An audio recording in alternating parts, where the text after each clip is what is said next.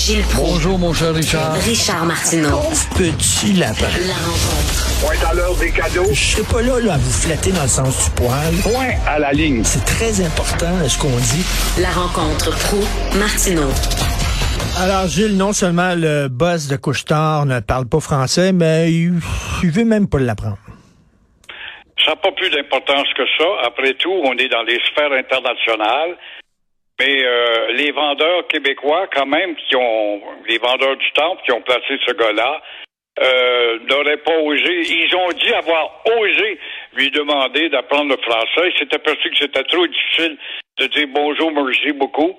Et euh, ainsi va de la galère, surtout quand tu es assis dans un avion qui a comme destination l'international. Alors, ça te démontre comment on pèse plus lourd, malgré le fait que le Québec s'affranchisse économiquement, malgré le fait que la Caisse de dépôt met de l'argent là-dedans, au nom de notre autonomie monétaire, mais aussi culturelle, tout cela n'était que des mots, des mots et encore des mots. Non, mais essayez de le comprendre. Il dit qu'il y a de la difficulté à apprendre les langues pour vous Ah, gars. ben, on est habitué, ça. Le gars d'Air Canada a de la difficulté, le gars du Canadien national a de la difficulté, la gouverneure générale a de la difficulté. On est bien habitué à entendre ça. Mais s'il était à la tête de la, la même succursale en France, c'est vrai que la France aimerait ça qu'ils apprennent l'anglais, mais en gros, s'il était en Italie, en Allemagne ou ailleurs, il faudrait bien qu'ils apprennent la langue nationale. Alors, comme nous ne sommes pas un pays, nous n'avons pas de pouvoir d'exiger et puis, on veut avoir des sièges sociaux ici, on veut bien. Si on était un pays, on pourrait dire oui, les sièges sociaux, bienvenue. Mais voici les règles pour vous établir ici. Vous voulez venir faire de l'argent ici. Oui, mais là, non, non, pas pareil. Nous autres, on est international.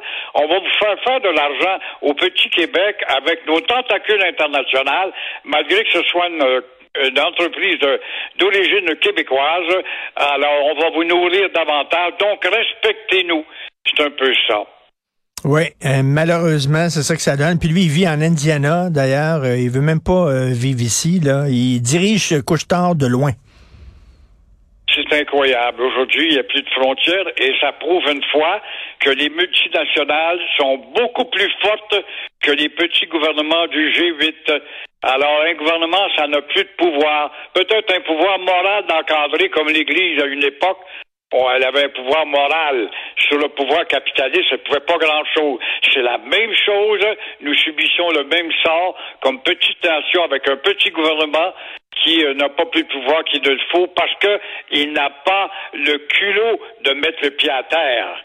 C'est aussi simple que ça aussi. Vous voulez me parler de Louise Arbour? Qu'est-ce qu'elle a fait? Ben oui, Jarbeau, ben oui, le chat sort du sac. Mon cher Richard, t'as vu ça? Est-ce que les juges ont une tête plus solide que la moyenne des gens? Oh, les gens vont répondre oui. Ben moi, je réponds non.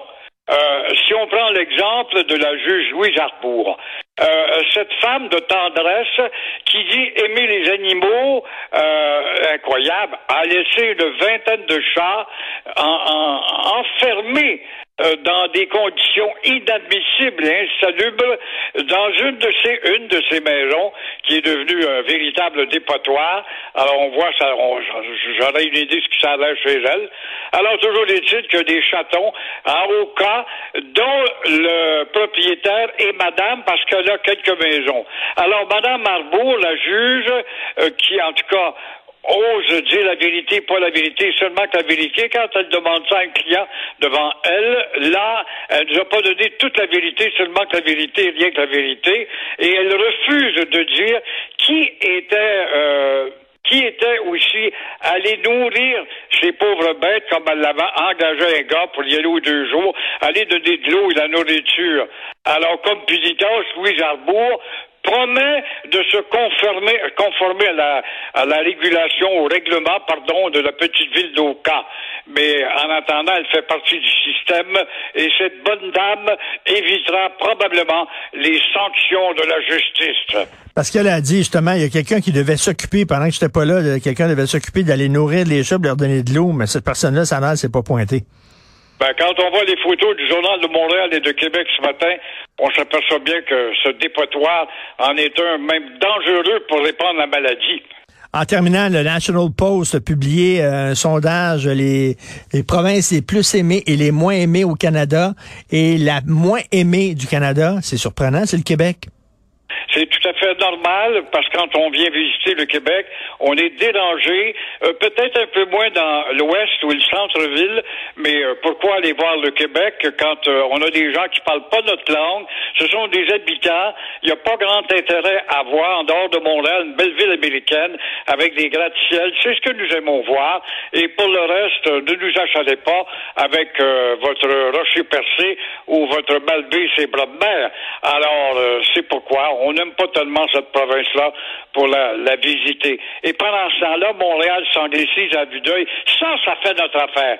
Et on peut se demander ce que Louise Jarel, cette ancienne, oui, cette femme qui n'est pas très proactif, qui a été nommée à la tête d'un comité de francisation dans la ville anglicisante de Montréal, euh, comment se fait-il qu'après un an et demi où elle a le postérieur assis sur un siège quelconque, avec la mairesse ricaneuse et anglicisée elle-même, qu'on nous donne même pas un avant-goût? Où est-ce qu'on en est dans les travaux de ce comité qui vise à franciser la ville anglicisée. Ben, elle fait quoi, elle? Un an et demi, là.